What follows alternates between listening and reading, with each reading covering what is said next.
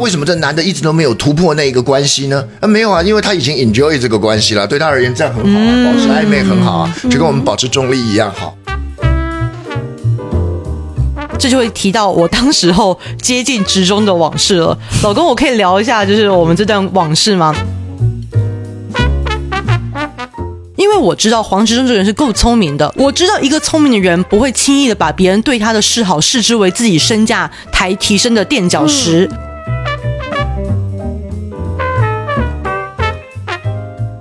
如果我们不能成为恋人，那至少当朋友的时候，我们的满足感应该是够高的。当我们对人好的时候，你能能不能够意识到，其实是为了自己？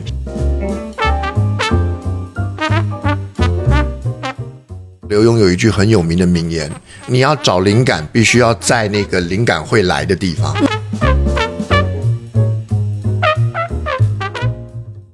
在场男孩子突然，你知道脸色一变，说：“啊，这么快就开始要礼物了！” 哇塞！我当时整个人就是就是 脑袋就是凉了下来。可是对你们而言，理论上交往的过程应该是一路的惊喜、愉快，又遇到了黑风怪，哇塞！快点来，何师傅，您瞧瞧这个白骨精啊！呃，我的人生自从因为主动邀约了黄执中，并且成功成为这个情侣这件事情，给了我非常大的自信。对，要是有人能找我去看福尔摩斯，那可就太好了呢。啊，如果找我去看的人是一个漂亮的女孩，那就真的不知道好到该怎么说了呢。啊，啊，如果那个漂亮女孩姓杨，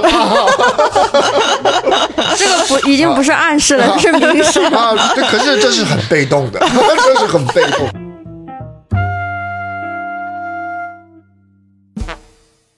Hello，欢迎大家收听东气门的播客，这里是我们的新栏目“保持中立”。在这个栏目中呢，我们会邀请嘉宾杨格力和职中学长来聊一聊亲密关系中的那些问题。Hello，Hello，我是葛丽。哎，Hello，Hello，我是志忠。嗯，在上一期呢，我们聊了一下，在两个人还没有建立关系之前，我们会如何认识一个人。然后上一次播客结束之后，我跟我的朋友就聊了一下，问了问他有没有什么在亲密关系当中的问题。他跟我说了非常多的问题，然后其中有一个问题我特别的有共鸣，所以打算今天来聊一聊。就是他提到他自己有一个暧昧对象，两个人其实在高中的时候就已经认识了，嗯。但是他。一直都没有主动去出击，然后男生也没有主动的去询问这个女生的意图，因为他其实没有恋爱经验，所以他就去看网上的那些恋爱经验分享，然后那些人就说，呃，女生应该端着点，然后什么在恋爱中主动出击就是输了，所以他就会信这些东西，然后不跟那个男生去主动的社交等等，然后男孩子那边他也不知道为什么，反正两个人就是这样一直端着，嗯。到最后。大概僵持了四五年了，已经。前段时间他就觉得，呃，算了吧，这样我自己也很累，他也很累，然后他就逐渐跟那个人断了联系，然后逐渐放下这件事情。那他跟我说放下，其实我觉得他内心里还是有点遗憾的。如果我们两个真的很主动了的话，会不会结局是不一样的？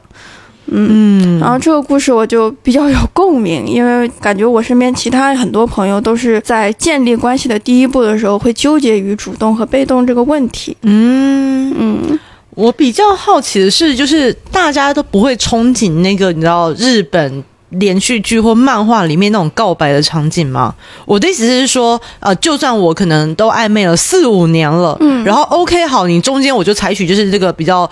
被动或是不主动的策略，但是我在放下之前，我觉得我有一个座右铭呢，就是尽量不要给你的人生留下遗憾。嗯，那我觉得我至少要就是告白一次吧。我前面都不不主动没关系，可是我至少在我放弃前，应该还要有个最后的，就是 test。那我真的告白了，那你至少给我一个一翻两瞪眼的答案。对，所以我我对于这个故事，我会比较好奇的是，哎，大家不会有这样的想法吗？嗯，这是我的第一个视觉的感觉。我很同意这一点啊。那不过我我也另外讲另外一个部分，因为刚刚讲说这暧昧了很多年啊，很多人都想说那暧昧的时候如何突破啊，如何建立关系啊。我先讲第一个，嗯，呃其实他们两个当中没有所谓建立关系的问题啊，因为暧昧也是一种关系。嗯啊，他们其实已经建立了一个暧昧的关系 啊。然后第二个是我一直很喜欢一句话，我跟葛丽我们两个常分享，就真的就叫做谁痛苦谁改变啊。什么叫做谁痛苦谁改变？就是每一个人对于人际关系当中的需求跟胃口是不太一样的。嗯，那，有些人认为。这个暧昧就已经很让我觉得很开心了啊！我很 enjoy 这个暧昧的这种状态，一呃，然后因为他暧昧就代表就是我能享受一点点恋爱的感觉，嗯，可是又不用真实去面对恋爱的问题，嗯，那。当然，我会失去很多恋爱之后会得到的好处，嗯，可是我也不用负恋爱的责任，它就是算是一种 brunch 吧，就就是不是正式的一餐，对对，它不是正式的，一餐，但也没有到说小零食，就是一个让我就是对我而言比较 casual 的一个可能对某些人而言，暧昧就刚好就是他要。哦，所以你说为什么这男的一直都没有突破那一个关系呢？啊，没有啊，因为他已经 enjoy 这个关系了，对他而言这样很好，保持暧昧很好啊，就跟我们保持中立一样好，对 不对？哦，对，错，还 Q 到 Q 到，就是他认为这样他已经得到他想要的东西嘛。那反而是这个女生显然她不是这样想，女生觉得光是暧昧我吃不饱。对不对？光是暧昧没有办法满足我的胃口，对不对？我想要吃的是一个正餐，可是他却期待男生加点，太奇怪了。明明吃不饱的是你，男生看起来很饱，至少他饱了四五年啊。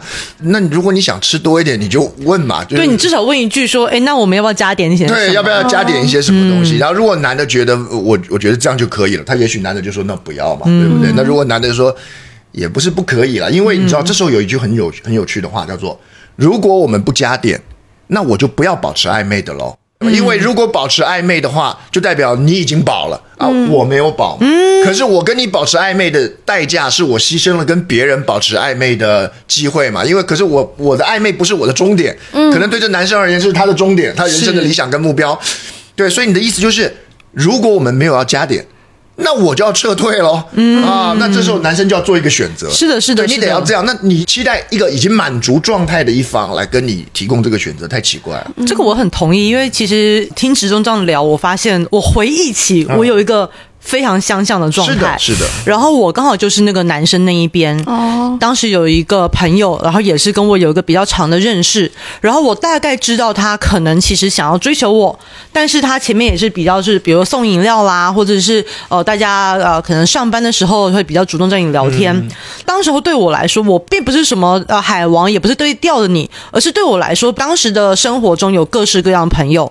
那你一个朋友可以跟我保持比较频密的联系，然后跟你。相处还蛮好玩，蛮愉快的，我会觉得挺好的。那至于要不要改变，我会觉得我也不知道。但是如果对方没有跟我提说，哎，那我想跟你更进一步，你不提这件事情，然后我也不知道我该怎么做，因为我就把你当做一个朋友，而且我还蛮喜欢跟你相处的。嗯。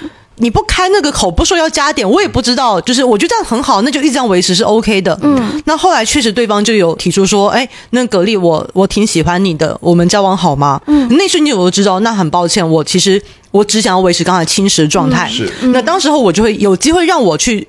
表态跟选择，我觉得怎样怎样是比较愉快的。然后我才知道他其实同时有在追另一个女孩，但很 OK 很 OK，因为我感觉说他其实损失没有那么大。对对对对，我觉得特别好。然后后 后来可能没多久后就跟另一个女孩在一起了，但我就觉得很 OK 啊。那他也因此跟我就是比较疏离，我也觉得很 OK 啊，因为那是你要的，而我也告诉你我要的是什么。对，所以我很感谢他当时候有做一个。明确的提示告诉我说：“哎，我我想要这样，不然我就会觉得很奇怪，就是两个人就慢慢的渐行渐远了。我会觉得那是一个遗憾。而当你说出这个事情的时候，我觉得至少有一个比较好的一个分割吧。所以我现在回忆起那段过去，是觉得是有去、充实，而且感谢对方，而没有就是说，哎，那个男的搞什么鬼啊？怎么就失去联络那种感觉？对，这是我的经验。所以我们说主动说，不是说你主动说出我喜欢你这句话，而是主动说出我的。需求，然后我的需求是这样子的，然后我们看一下我们的需求能不能拉齐。嗯，就算互联网人，而且就算主动说我喜欢你这件事情也没什么不对啊。是的，是的，是的。我跟直中都一直觉得蛮奇妙的，就是我感觉现代有一些人，他们对于表达自己的情感，他们会特别的珍惜。嗯，可是那个珍惜会让我跟直中是比较。不不能理解，就是为什么呢？你对一个人的好感，你对一个人的，你看到他会喜悦，这件事情为什么要去压抑呢？因为好像你一旦表现过头了，就会被大家说你是个舔狗，或你是倒贴。对，我确实就是有点疑惑。当然，我明白很多时候，比如说我对一个人展现出我喜欢他，我很想要跟他多接触。嗯，我唯一会担心的就是会不会我的一厢情愿让他感到困扰了，而不是担忧说我太太热情了，会不会让对方觉得我是个舔狗？我不担心后者，我只担心前者，因为后者。别人怎么评价我，其实取决于我自己的选择。但是如果我的行为给对方造成困扰，这才是我觉得在你表示你的情绪中比较需要在意的地方。这是我的看法。而且我觉得表达我喜欢、表达我需要，好像是在很多人的定义里头是一种示弱的行为。对，可是没有啊，我觉得。讲我喜欢，我需要，其实是一个挺正面而且挺强势的行为、啊，嗯，对不对？那你想想看，我就是告诉你我喜欢。如果你的喜欢的隐含的叫下一句叫做“求求你也喜欢我”，那当然这叫弱势。嗯，可是如果你不一定要有下一句，就是我喜欢你，那看你怎么怎么做。那这时候其实是一个很自信的表示啊。刚刚葛令提到一个舔狗，我也是特别不喜欢这个词，对，因为。舔狗好像意味着就叫做我对人家好，或者是我对人家表示我喜欢，就好像自己是一个失败的人啊，就像这样很卑微的一个对，就好像很很卑微这个样子。其实嗯不是这个意思，对不对？像是大家都很在意，就说：“哎呀，你这是热脸贴人家冷屁股。”嗯，我就想，又怎么了？我就热脸贴冷屁股，我觉得冷，我就移开啊。就我这个脸是我可以拿走的。我要是觉得我贴的不舒服，我可能就不贴了。但是要是我觉得我不介意，我就是喜欢冷屁股，那我就贴的，又怎么了？是但为什么大家会觉得这个行为就是特别的不好？其实我也有点 get 不到这个不好的地方。哎，静雯，为什么大家不喜欢就是被这样说？你如果被说，哎，你这是热脸贴冷屁股、哎，就是像指中学长说的，我就感觉我处在一个弱势了，然后我就是、哦我不是在平等的追求爱，而是感觉就类似于你看我喜喜欢你了，然后你能不能可怜可怜我，有一点乞丐的那种感觉。可是你想想看啊，这反过来，我们一个被动的人叫做屁股等着热脸贴。你不觉得这个成功的几率更低吗？就是主动的另外一端嘛，就是被动嘛。我等了四五年，等着他来贴我嘛，等着他来他来喜欢我嘛。我一直都觉得被动是一个特别糟糕的情况，不管在任何一种不论是亲密关系、职场对，是因为学习，对，因为你说什么主动的人容易被人瞧不起，可是被动的人由于根本没有被看见，所以他没有列在计算当中，这是一个很典型的幸存者效应。对因为一个被动的人，他就不会被统计，他就不会被看到。对，那主动的人当然会失败，可是被动的人甚至没有成功可言。尤其像你看讲舔狗，我们讲舔狗常常会讲的意思就是说，那你付出了，那你就吃亏了或怎么样。这里也有另外一个想法哦，就是一般人常常会认为在交往或者是在关系当中，我只要付出。那对方就应该给我回应，像自动贩卖机一样，我只要投币啊，就会掉下我要的那罐饮料、啊。那人跟人之间的关系应该是交换的，我帮你修了那么多次电脑，你总该喜欢我吧？那这个其实不太对，尤其在关系当中，嗯，对，这这这往往是两回事。那可是如果如果这个付出是让你开心的，比如说我就喜欢帮助他，然后我看到他开心的样子，我就高兴了，这个不叫舔狗啊。因为其实你的付出在那一刹那已经兑现了，嗯，对不对？我就喜欢送你一束花的时候，看到对方开心一整天、啊，看到你的笑容，我也觉得很愉快。嗯，其实你就已经兑现了。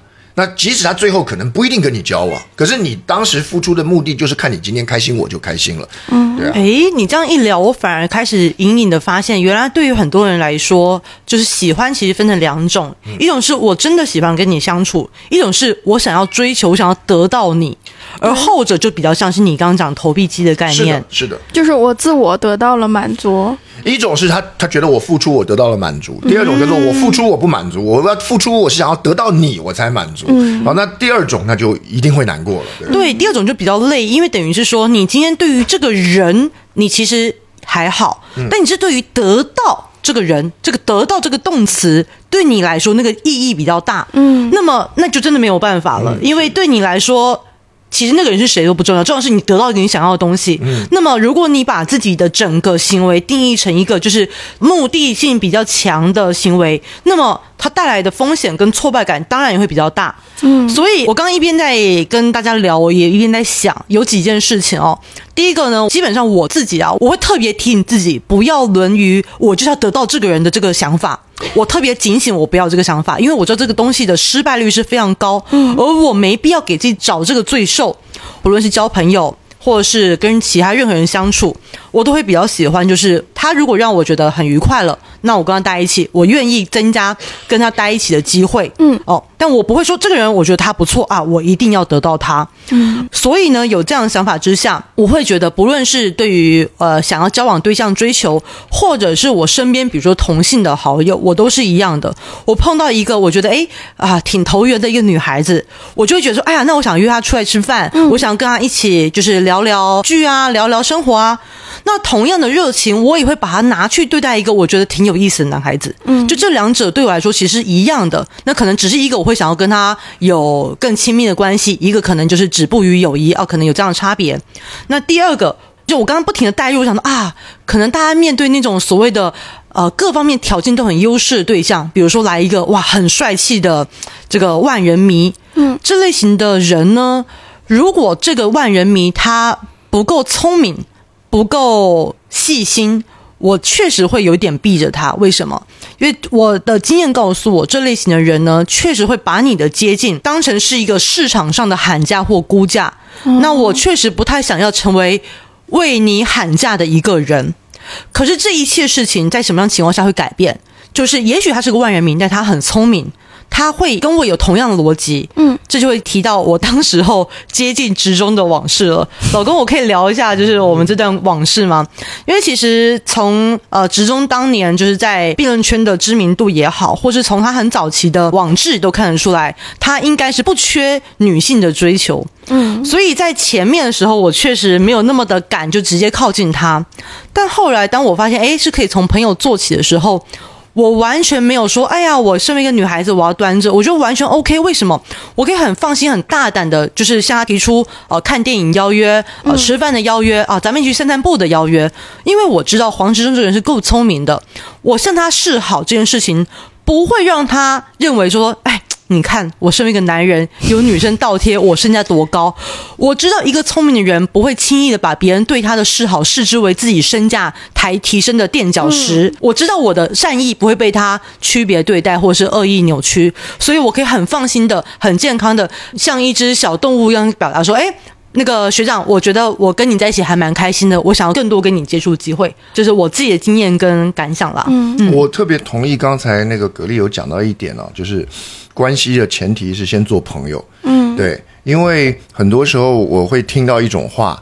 叫做他如果跟这个人表达呃告白，或者是个表达追求之后，如果没成功，那就连朋友都做不成了啊！或者是当对方说我们还是做个好朋友就好了，然后他就会觉得很挫折、很失望，被发了好人卡。呃，我我不太理解这一点。那因为理论上，你必须跟一个人在朋友的层面做得非常的好，然后我们当朋友的时候很愉快，是有收获的，所以我才会想要跟你更进一步。对，那前提你先是一个很好的朋友。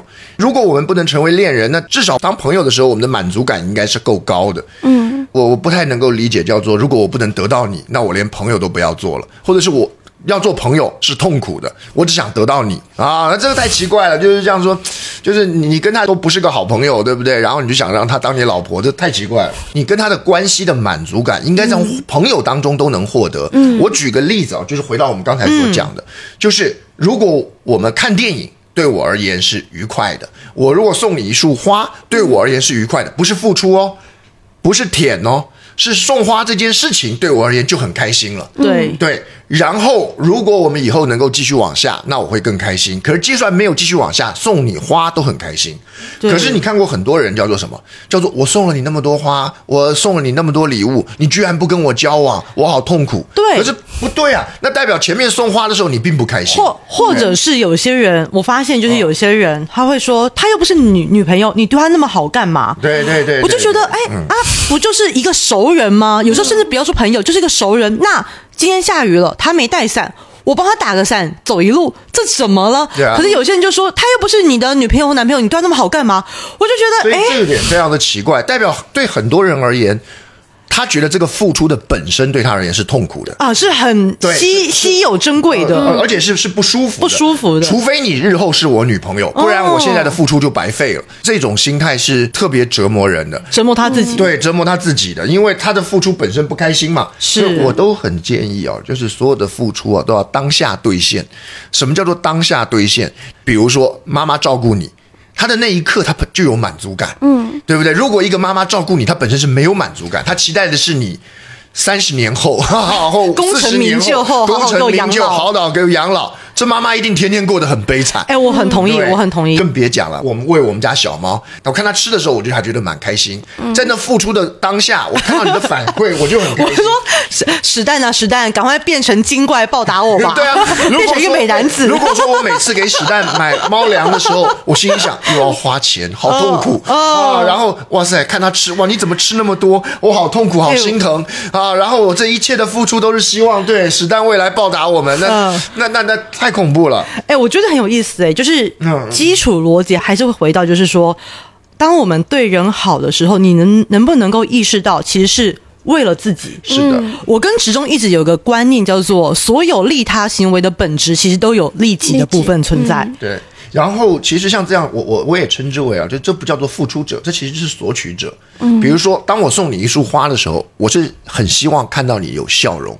其实我是付出吗？我是索取。是的，那。比如说，我约朋友吃饭的原因，是因为我想享受一个跟朋友之间聊天愉快的夜晚。没错那你说我是付出者吗？没有，我是索取者。可是如果你一天到晚就计较，叫做哎。我请他吃饭呢，啊，我送他花哎，而且你以为自己是付出者，那就不对了，代表这顿饭局你没有任何的收获。大部分的付出者其实本身都是索取者，你要这样定位自己。我们其实是我们索取你的笑容，因为你的笑容能让我开心。真的耶。我索取你今晚能够跟我聊天，那这其实本身就已经很开心。而在这里就没有所谓的主动跟被动了。嗯，对啊，因为你是索取的人啊，然后因为你是获利的人啊，你这还有什么叫做被动吗？难道人家要被动给你好处？你你被动，然后人家说，哎呀，我来陪你聊天，就是那你除非你是个病人，所以像是比如说，你对男孩子，不论是呃，假设你真的跟一个暧昧对象告白了，嗯，呃，就算他拒绝了，对我来说都不亏啊，因为我跟一个我还蛮喜欢的人，曾经有过一段还蛮暧昧、还蛮甜蜜，还让我挺开心的一段时间。就算最后没有在一起，我还是赚了呀。嗯，对，我不可能说只有交往的之后，那我这段时间才不浪费。只要没交往，我这个暧昧就是我的成本。这好像回到跟之前上一集有点像哦，听然后的那个。顶多我们说，我们退一步讲嘛，就是主动跟被动的分界线，有时候可以稍微模糊一点、啊。什么意思呢？我很主动的释放出你可以邀我去看电影的讯息，嗯，然后这其实啊表面上好像是被动的，可是它其实也是主动的嘛，对不对？猎物会以猎人的啊，是的，是的，是的，不是因为我们知道，就是我们对我们男生而言，提出邀约啊，其实的确是有一些成本的。嗯，那这些成本不是说这张电影票的成本，是说可能我要顾及我同事同才之间的面子啊，那我也可能怕。误判情势，提出邀约，那可能影响我在你面前的印象，你会怎么看我，对不对？啊，我把你当朋友，结果你居然想要更进一步啊，那是不是是不是我自就就他还都不一定是说怕自己自作多情，他是怕说会不会影响你对我的观感，嗯啊，那我这样会不会过于冒昧或唐突？因为男生的确也有自己的压力啊，那如果这个男生居然毫无压力，有时候他也不一定受女生喜欢啊，所以男生是会考虑很多的，这也许没错。所以呢，你如果希望男生邀你去看电影，你至少要透露出你可以邀我去看电影。对，那这是一个很好的讯息。好像葛丽那时候你邀我去看电影对的前提，是因为我那时候刚好在 Facebook 上，我想说啊，我好想看这部电影，对不对？有谁要去看？哎，对不对所放了一个以直中信息摆出猎物的姿态对，。可是可是我那时候没有预设一定是女生要，因为我是真的觉得一个人去看电影挺无聊的。好，我就说有没有人要跟我一起去看？那那时候我都还没想过是一个不认识的女生要邀我去看，可是至少我有这个讯息。真的那葛丽就觉得我邀约你的话，而且又是这部电影，大概率能成功。嗯，那如果我没有这个讯息。那蛤蜊就算想邀我去看电影，那他也会顾虑啊，就是、那我要邀学长看什么电影呢？看卡通片会不会显幼稚、啊？看这个什么这个侦探片会不会显血腥？会有很多的顾虑。所以其实我想看这个电影，透露出哎，不知道有谁可以陪我找我去看，这其实既被动又主动啊。哎、其实我觉得刚才静文那句话哦，我今天一定要跟大家的听众分享。对这句话，大家都听过，就是高级的猎手会以猎物的姿态出现。对对对，所以呢，所有你但凡想要认真想要进入求偶阶段的男男女女，即使你再怎么的懒得就是出门，再怎么的怎么样的社恐，我建议大家一定要让自己的休闲生活尽量多一点活动。嗯，因为你自己如果是个平常不喜欢出门逛街、不喜欢去探店吃饭、不喜欢看电影、不喜欢玩那个剧本杀，这时候你说你要认识人或让别人认识你，你但凡做一点跟你平常就是只是待在家里不动的这个行为。都是一个成本比较高、比较大的一个变动。可是如果平常我就是一个呃休闲生活挺活跃的，就是诶可能我自己会去咖啡店啊，我就去书局走走啊。那么这时候跟一个没那么认识的人出门，就变得非常的顺理成章。嗯，不论是你自己主动邀约，呃像我就经常，比如说我跟一个还不熟的朋友，不论是男是女，我就说，诶，我想要去那个某个书店找几本书，你要不要一起来？就很轻松。而我平常会在我的可能朋友圈会晒一些啊，我会去野餐。嗯，那这时候突然有个人说，诶，那个格利亚，我看你都野餐，我想加入好不好？嗯，这也变得很自然。这个说的很好。那个作家的刘墉啊，有跟他儿子讲过一件事儿，就他儿子也是也在写书嘛，或者是也会做一些创作。他就讲说，你看他耗在家里，他说你你怎么都还不开始动？他就说我在等灵感。然后刘墉有一句很有名的名言：你要找灵感，必须要在那个灵感会来的地方。嗯啊，那很多人说我在等缘分，呃，缘分也要在那个缘分会来的地方。你要找灵感，对不对？你你看部电影才有可能有灵感，你也许去出去听个音乐会有灵感，你去咖啡厅看人有灵感，你坐在这儿。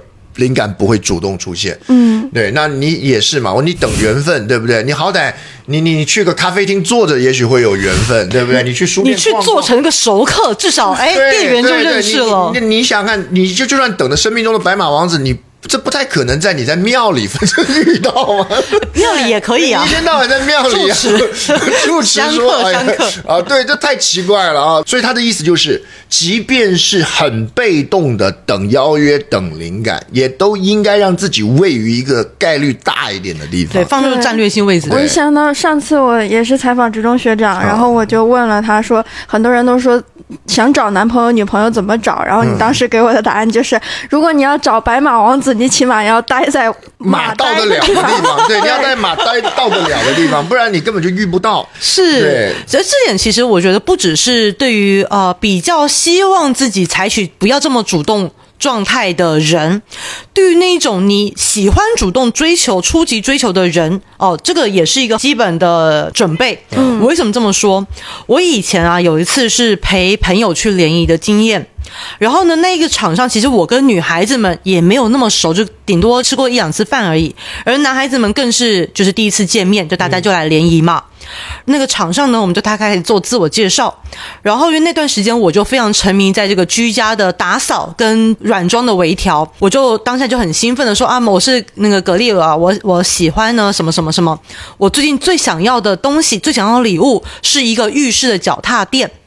我当时塞的这个梗呢，是因为我觉得，诶，一是可以展现我的居家属性，二是脚踏垫在我的想象中是一个还蛮可爱的日常单品。果然，当下在场内另一位我其实不是很熟的女孩就很兴奋说：“我也是啊，我最想要的是那个 那个玄关的门帘。”那你知道我们两个女孩子交流就觉得说啊，这是一个很可爱的居家小物，但是在场男孩子突然你知道脸色一变说：“啊，这么快就开始要礼物啦！”哇塞！我当下整个人就是 就是脑袋就是凉了下来，想说你你这个男孩，你平常生活在一个什么样的环境？你怎么会觉得别人分享一个自己想要的东西就对你要礼物呢？嗯，那这个是属于一个性焦虑的环境。啊性焦虑的，就是因为每一刻都在想说，哎呀，我要怎样得到这个，我要怎样满足那个啊，那是太可惜了。就是对，所以当下我并不是生这个男孩子的气，我只是替他感到可怜跟可惜，是是是就真遗憾，你只能这样子相处。那我一个我比较快乐的交谈，可能就是那个男孩就说啊，你们都喜欢居家的啊，那我可能是更想要一个，我也不知道，可能想要一台呃滑板车之类的，我不知道。对，但是就很可惜，他感受到是他在被他接到一个订单，然后他有一个满足的焦虑。这个对男生而言啊，不不，当然不能说所有男生啊，就是我能够理解有一种男生，在他们而言，在关系里头就跟打电玩一样啊。当你说你喜欢啊是一个脚踏垫的时候，他就像哎第一关 BOSS 出现啊，我要克服我要赶快满足你的这个脚踏垫，我们就可以进入第二关啊，真的是对对，所以他就是每一个都是他要克服的关卡嘛，而。打赢第一关魔王本身并不快乐啊，打赢第二关魔王也不快乐。我要拿到的是最后就要救到那个桃子公主以后，我才会开心。哎，真的，其实我觉得 不论是对男对女都一样，就如果你把你交往中就像是我丢了一个小怪，你要打了才会进到下一个拿一个下一个宝藏或武器，这个思维不论对男或对女都很。危险，是的。因为在这个 RPG 中，你们应该是队友，而不是对手。就是我会这么讲的原因。他，不能 enjoy 这个过程，就是对很多男生而言，交往女友很像唐三藏取西经 啊，中间九九八十一难，根本不 enjoy，真的是哎 对他并不会觉得开心。可是对你们而言，理论上交往的过程应该是一路的惊喜、嗯愉快，又遇到了黑风怪，哇塞！快点来和师傅，您瞧瞧这个白骨精啊！那理论上应该是一个惊险、愉快又充满成长跟收获的过程。所以大家还是多带入二师兄的心心态吧。对，所以可是如果是这样，那最后那个经书到底取到了没有？那也许就不重要，就像美国那种公路电。其其实我跟你讲，这种思维啊，给女性有很大的压力。我以前大学时期就是这样，因为大学那时候我还不太懂得打扮，也不太懂得就是释放讯号。嗯，但是我在我自己的世界也很开心啊。可是看着身边的比如室友或是同学，哎，都有收到呃巧克力啊，然后节日都有收到花啊，你就会觉得说，没有收到任何东西的我，是不是没有价值？可这个思维其实是很有压力的。而后面我的思维就是，我毕业后我变成怎么样？就是我只要能够跟人们，就是大家很开心互动就可以了。我的价值是来自于我跟你相处能不能带给大家快乐。啊，能不能让大家想要跟我继续相处？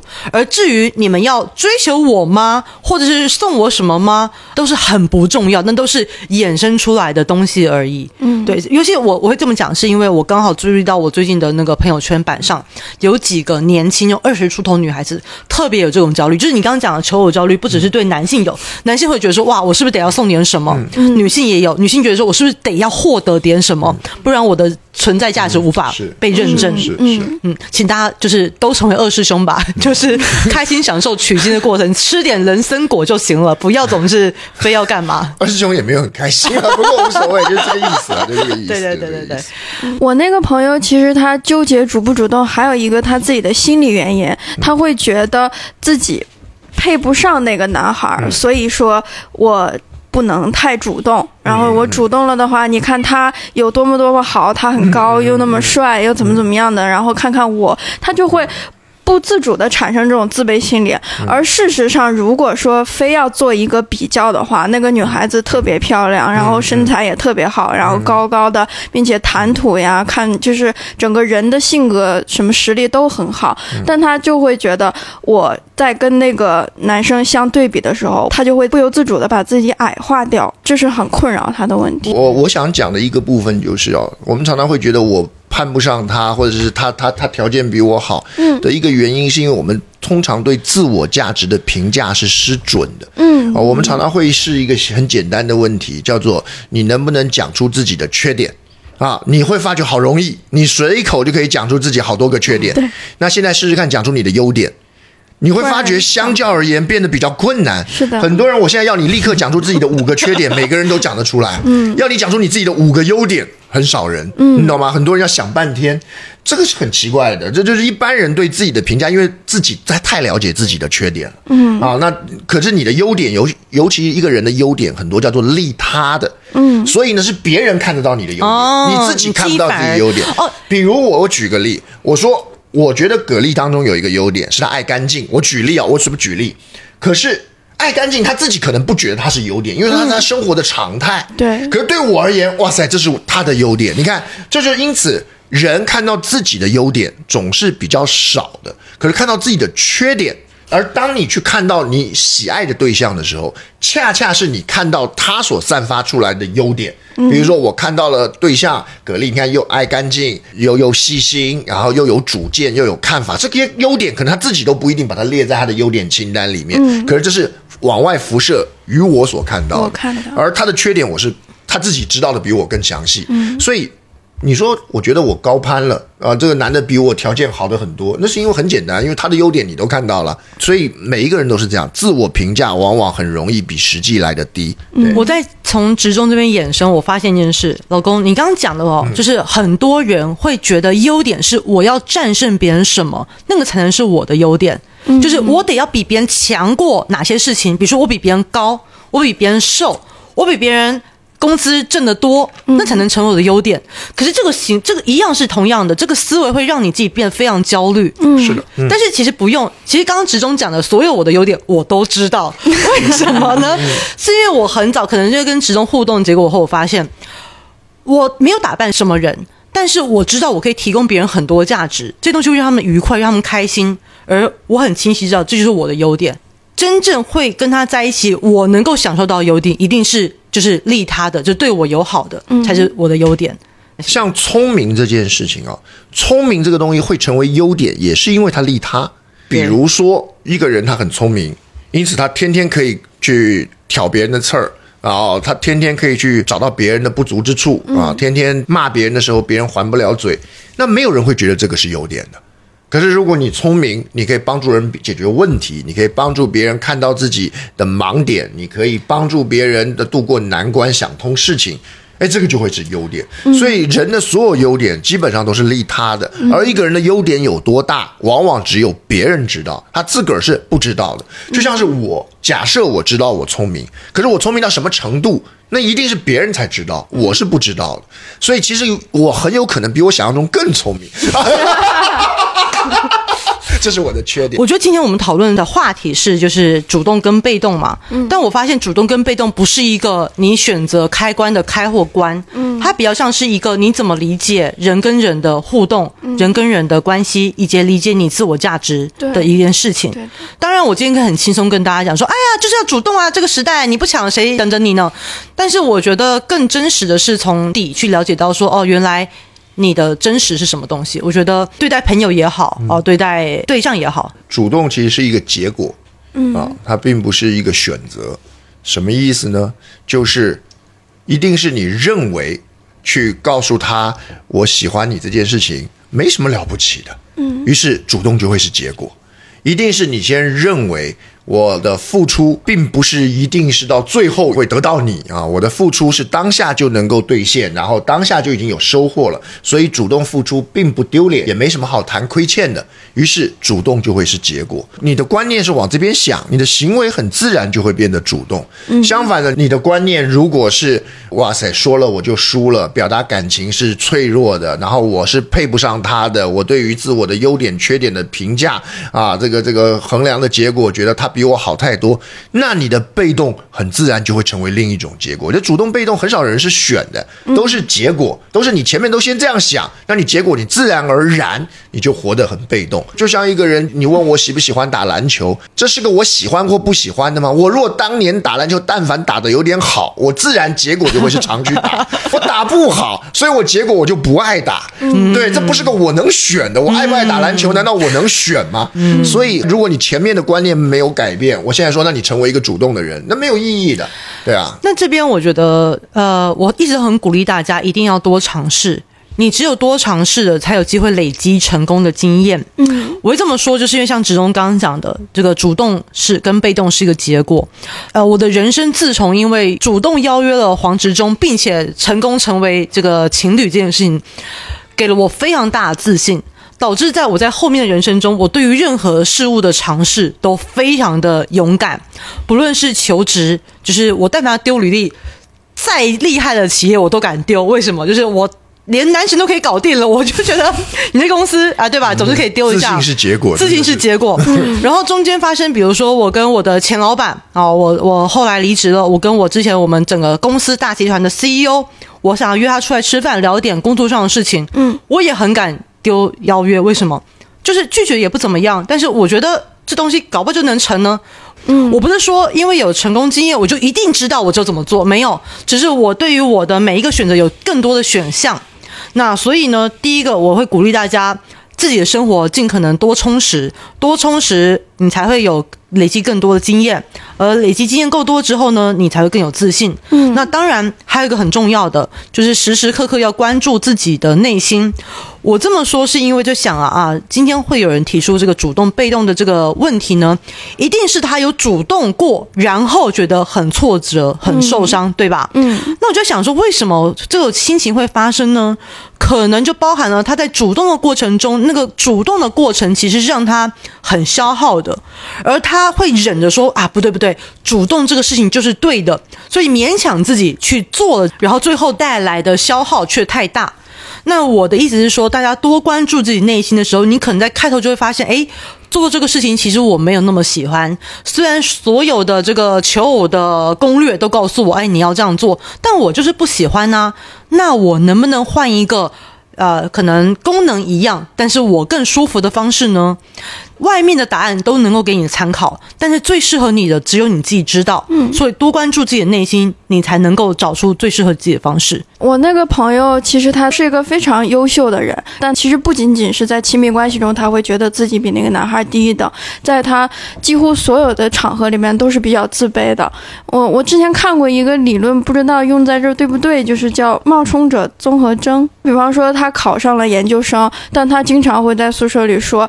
呃，我觉得我自己好像不值这个研究生，因为我觉得我自己其实没啥能耐。但是大家都知道，考研其实是个比较困难的事情，他一定是学得了知识、学得了能力才能考上的。但他就觉得完蛋了，老师会不会发现我其实是一个不那么优秀的人？万一我写论文的时候写不好，老师发现了，其实我很废物，怎么怎么办？他就会有特别这种低价值感的顾虑。嗯。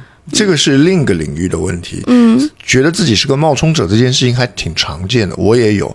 我常常我自己在做课的时候，我做着做着就想说我在教什么？这全部都是一些常识，会有人花钱来学吗？这个每个人都应该知道，这个理所当然的。我根本什么都不懂啊！我我常常会觉得我根本就是个菜鸟，我根本就是只略懂皮毛这些东西，什么我都不懂。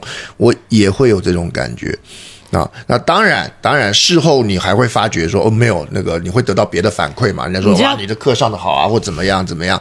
对，可是你自己在做课的时候，常常会有这种感受。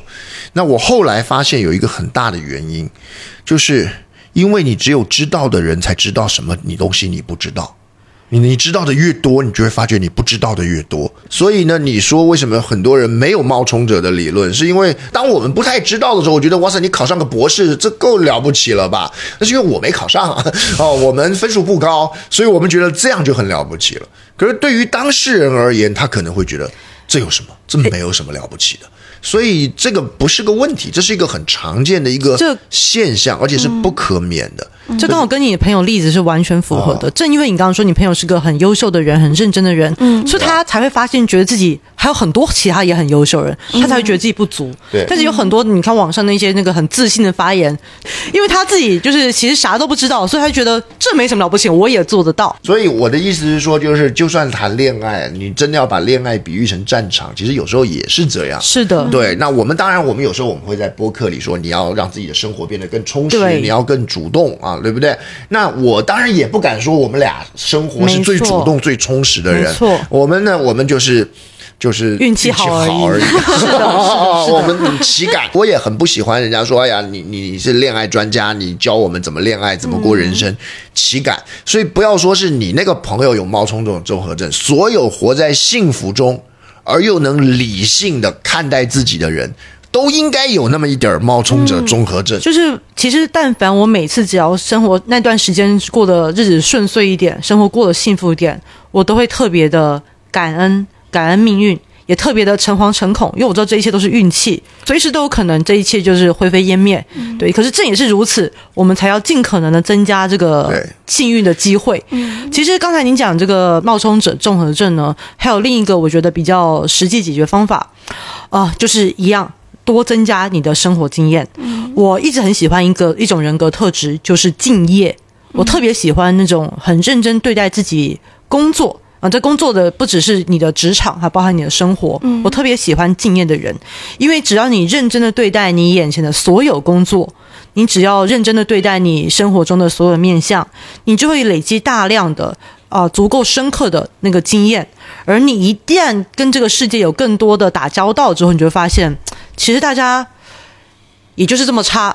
然后，但是呢，大家也都很好，嗯，所以，然后你就会觉得说啊，这个世界认知对自我认知会来的更加中庸一点啊，更加中立一点。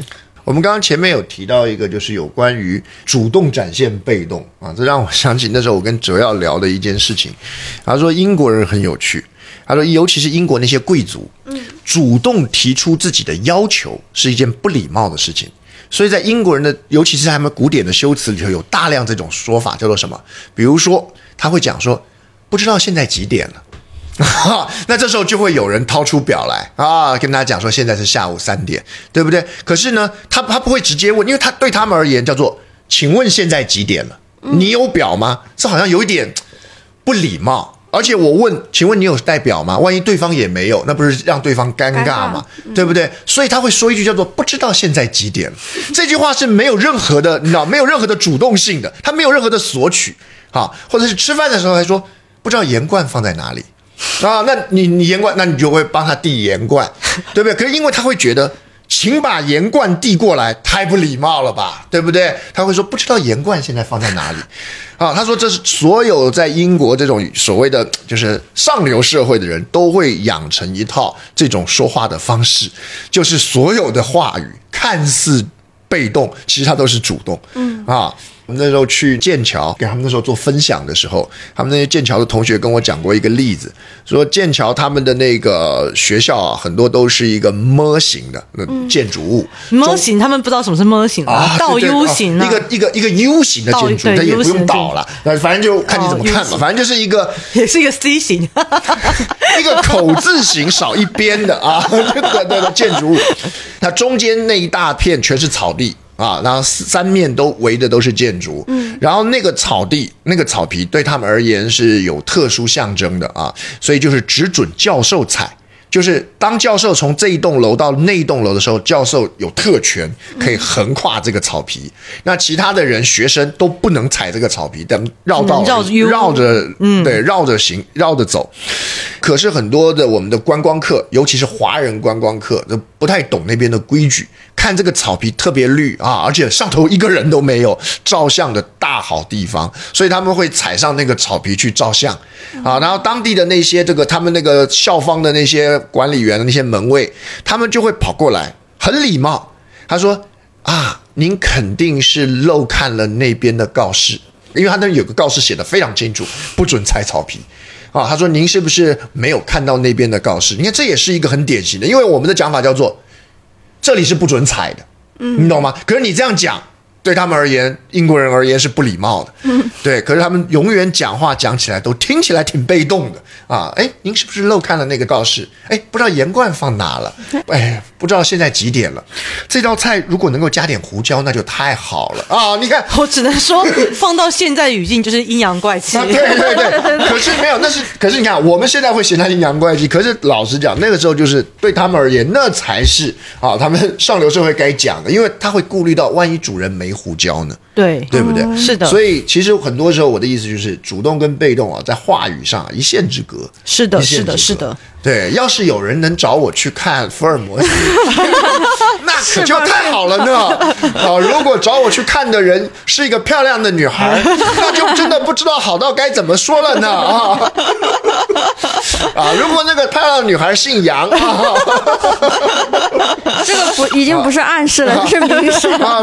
可是这是很被动的，这是很被动。可是其实我觉得，同样的招式，女孩也常在做，就是说，哎，今天好想。想喝个酒，有没有人？哎，对啊，所以其实去纠结主动被动没必要啦。就是很多时候它中间是一线之隔，它可以再精进一下好好说话的方式。对，以及总是要尽可能去多丢一点变数，嗯，对，去启动这个一切的开始。对我觉得是好的，激活激活你的生活。